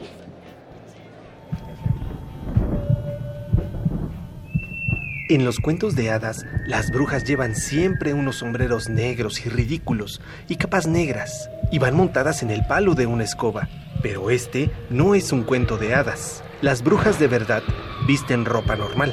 y tienen un aspecto muy parecido al de las mujeres normales. Viven en casas normales y hacen trabajos normales. Por eso son tan difíciles de atrapar. Una bruja de verdad odia a los niños con un odio candente e hirviente, más hirviente y candente que ningún odio que te puedas imaginar. Las Brujas de Roald Dahl es un fascinante libro donde podrás conocer la historia de un niño que por distintas circunstancias se va a vivir a Noruega con su abuela. Noruega es un país conocido por bosques oscuros y por ser el lugar de origen de las brujas. El pequeño protagonista se enfrentará con la gran bruja y tendrá una espectacular aventura con estas malignas mujeres. ¿Verdad que soy horrorosa? Desde la 38 edición de la Feria Internacional del Libro del Palacio de Minería, del 23 de febrero al 6 de marzo del 2017.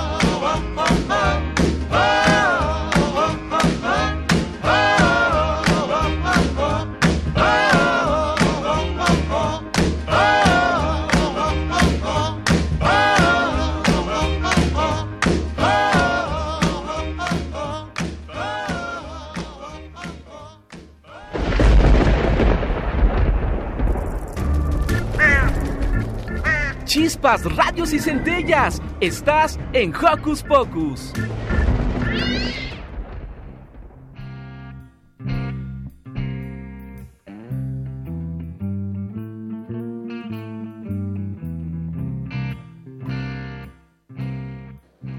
Eso es todo. Y bueno, ya estamos de regreso y transmitimos desde Phil del Palacio de Minería y la diversión continúa.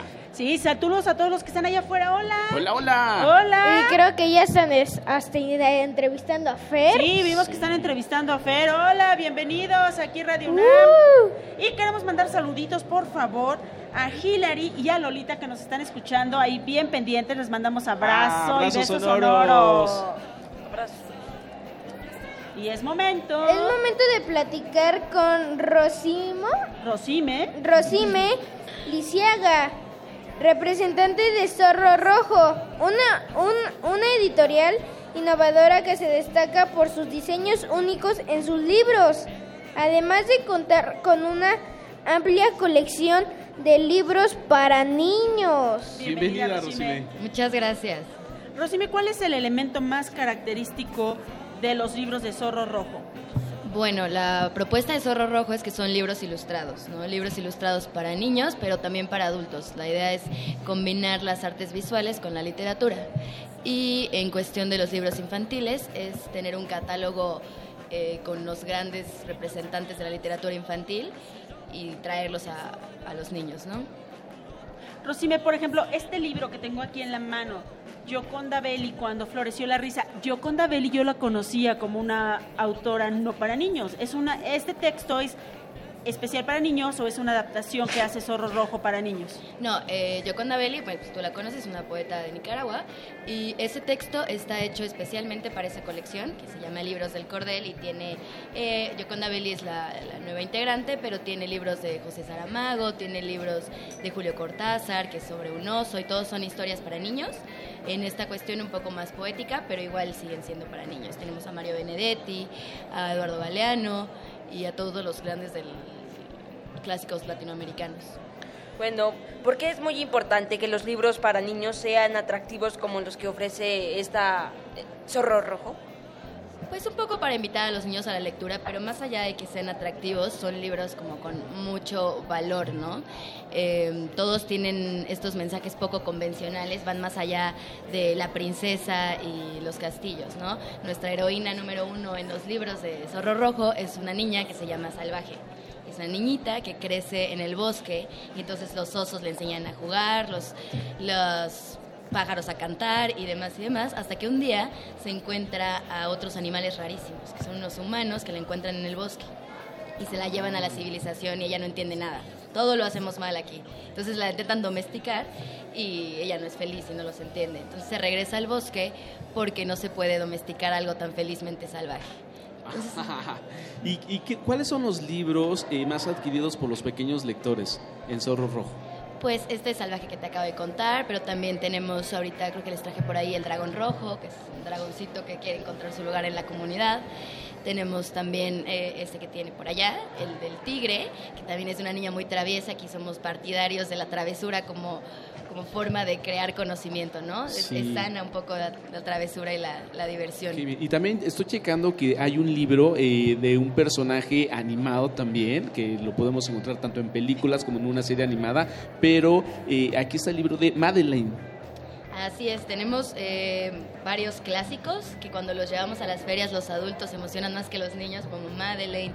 Tenemos también Millones de Gatos, que es el primer libro ilustrado de la historia. Así como, Guau. como conocemos los libros para niños, Ajá. el primero es Millones de Gatos y es de 1928. Y ustedes lo tienen. Entonces nosotros reeditamos todo ese tipo de, de joyas y las tenemos, eh, los clásicos. El Dragón Rojo que les contaba también es, es un clásico como de los 60, ¿no? Entonces volvemos a traer todos estos libros con los que creció la generación de los papás a los niños. Y veo que también las ilustraciones eh, son, ah, en algunos casos, son las originales de los primeros libros. Así es, como este de Madeline es exactamente el, la, primera, como la primera edición, nada más que está en español. Era un libro en inglés y bueno, ya, ya lo tenemos también aquí. ¿Qué, qué escritores podemos leer en Zorro, en Zorro Rojo? ¿Para niños o para adultos? Eh, para niños. para niños. Pues para niños tenemos, como les contaba, toda esta colección de, del Cordel. Tenemos a Julio Cortázar para niños, a Mario Benedetti para niños y tenemos otras cosas eh, más, más recientes como Einar Turkowski, que es un alemán que ahorita es como el gran exponente de la literatura infantil alemana. Él ilustra, escribe y hace estas historias como con mucho contenido, ¿no? Son historias bien interesantes sobre científicos, sobre cosas bien locas, pero tienen este, un, un sentido como más allá. Mm, ¿Qué novedades tiene esta editorial?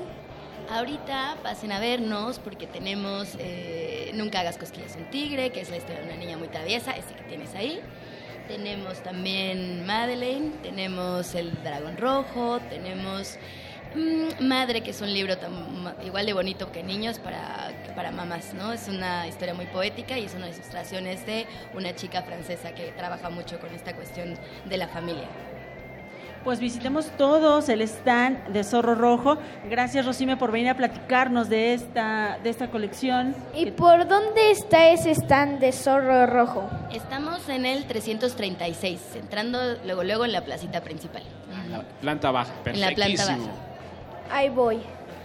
Cuando termine el programa, cuando terminemos con Jocos, entonces te puedes ir. Va. Eva. ¿Va?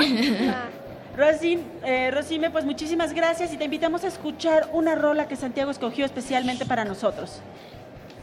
Es Pump It Up Kicks Foster the People.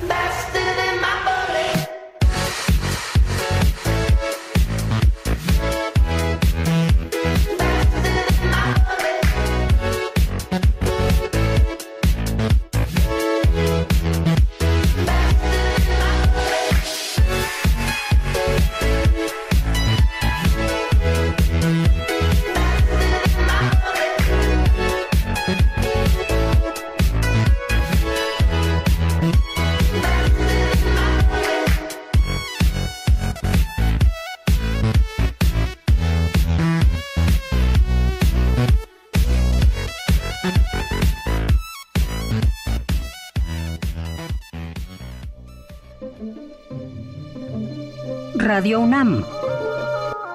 En vivo desde la Feria Internacional del Libro del Palacio de Minería.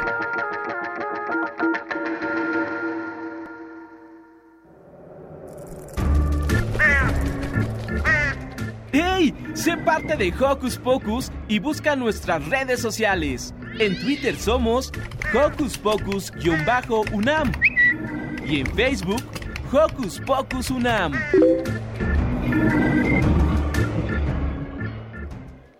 Efectivamente, seguimos aquí desde la Feria Internacional del Libro del Palacio de Minería en su edición 38. Hola, estamos transmitiendo en vivo para Radio UNAM 96.1 de FM.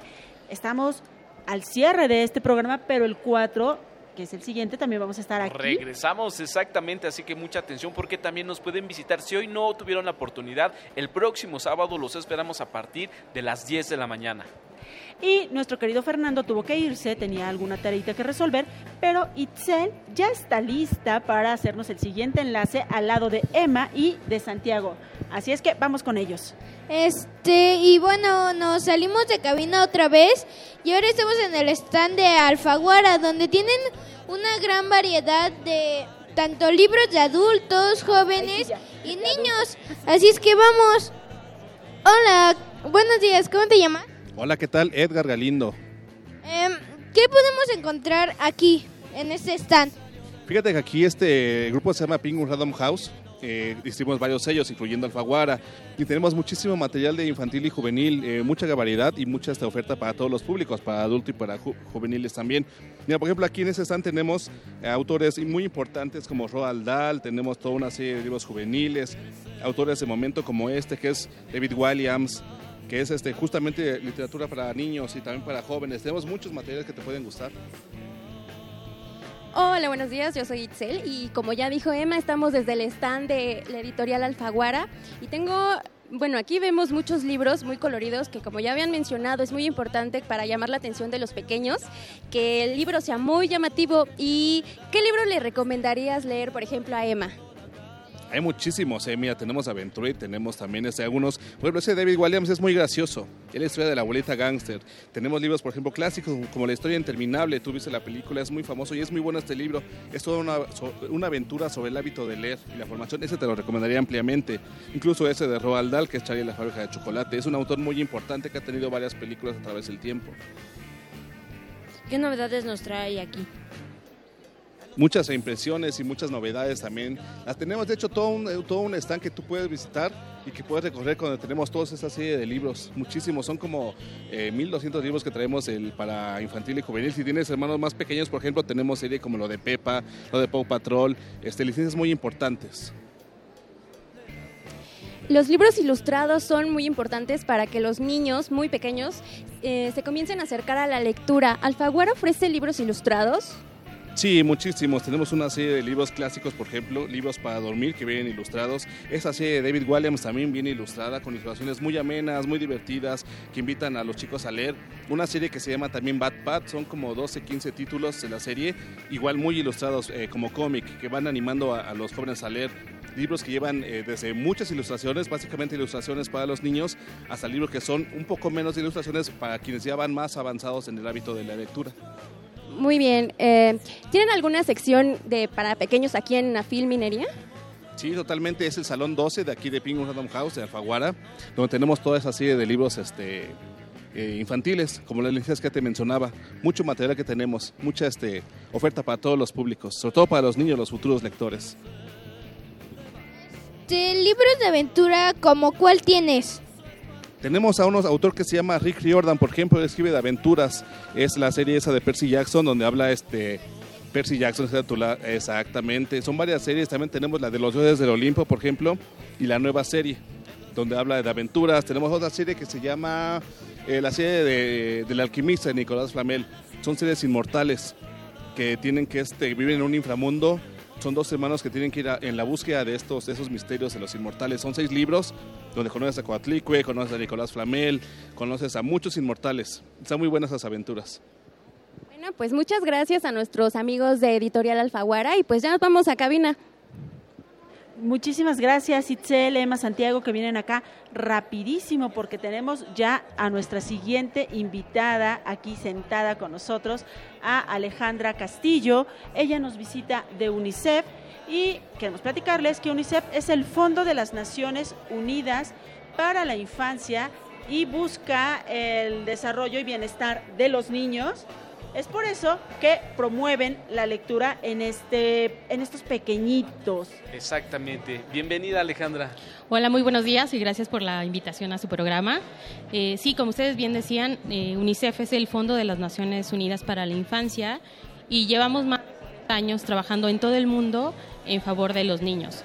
Para nosotros es muy importante eh, promover la lectura, sobre todo porque los primeros años de vida de un niño es cuando se desarrollan las habilidades ¿no? cognitivas, las habilidades sociales, las habilidades de comunicación y lenguaje. ¿no? Entonces es muy importante que desde los primeros años de vida los padres y las madres se acerquen a los niños para que les vayan leyendo los cuentos, este, las historias, ellos también vayan identificando a través de los libros cuáles son pues los animales, cuáles son los números y vayan reconociendo y formando ¿no? este, todo, todo su, su potencial. ¿Cuál es la principal tarea de UNICEF con los niños de México? Mira, la principal tarea de UNICEF con los niños de México es protegerlos. Trabajamos con organizaciones de la sociedad civil, con el gobierno, también con aliados corporativos y con la misma infancia, pues para proteger sus derechos, que van desde que tengan un buen desarrollo y crecimiento, que puedan participar en, foros en donde sus voces sean escuchadas. Tenemos una herramienta muy, muy importante de participación en donde motivamos a los niños y a los adolescentes que puedan a través de redes sociales eh, hacer valer su voz y eh, opinar en los temas que más les interesan. ¿no? También tenemos otra parte que es muy, muy importante en, UNICEF, que es cuidar eh, la no discriminación, sobre todo a los niños que están migrantes, los niños migrantes, que ellos sean protegidos en, en país. ¿no? Genial. ¿Tienen campañas que promueven la lectura? Tenemos una campaña muy fuerte eh, con, sobre todo con editorial, bueno, con Televisa, con Fundación Televisa, que es eh, Cada Momento Cuenta, que es sobre desarrollo infantil temprano.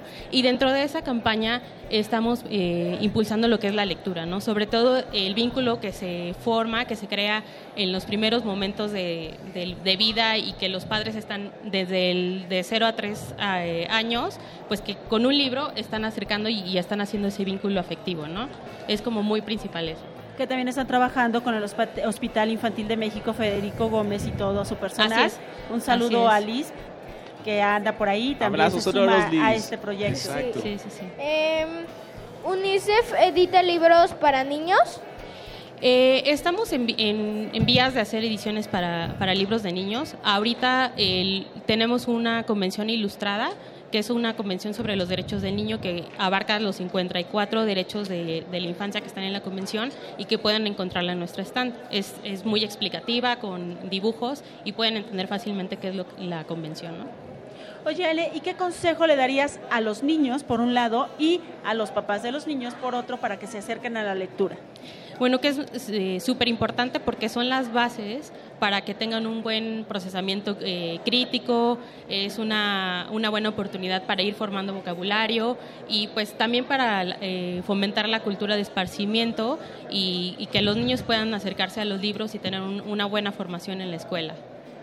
Ale, ¿qué otro tipo de material presenta UNICEF en la Feria Internacional del Libro de Minería? Aquí en la feria también traemos todas las publicaciones que hacemos en UNICEF. Traemos muchas publicaciones que hablan sobre primera infancia, de que la importancia de la inversión en la primera infancia. También tenemos una publicación que habla sobre eh, la educación, el panorama de la población indígena, eh, indígena en el tema educativo, de cómo están quiénes son los, los, niños indígenas, qué lenguas hablan y cómo están aprendiendo, si están aprendiendo en su mismo eh, idioma, qué condiciones tienen. Y también tenemos una publicación de niños fuera de la escuela, que es muy importante saber por qué están siendo excluidos y, cuáles son las herramientas pues, para que puedan ir a, la escuela. ¿La ubicación del staff de UNICEF? Estamos en la sección 6, que es en el pasillo, y estamos en el 604 y 605 eh, a unos pasos de la librería de la UNAM. Pues Ale, muchísimas gracias por venir a compartir con nosotros lo que UNICEF presenta en esta feria. No, al contrario, muchas gracias por la invitación. Gracias, Alejandra. Gracias. Y nosotros estamos a punto de cerrar el programa, ya nuestra producción nos está preparando una rola padrísima para cerrar, pero queremos recordarles que el siguiente sábado nos pueden acompañar aquí en esta maravillosa feria donde van a encontrar autores, libros, cómics y un mundo maravilloso que nos va a poder acercar a, la, lectura. Recuerden, próximo sábado a partir de las 10 de la mañana. Y también los que están en casita no dejen de escucharnos.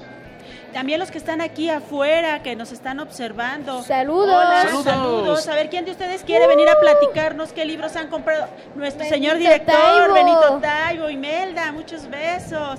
Vamos a ver cuál de ustedes quiere venir, chicos, a platicarnos qué ha comprado.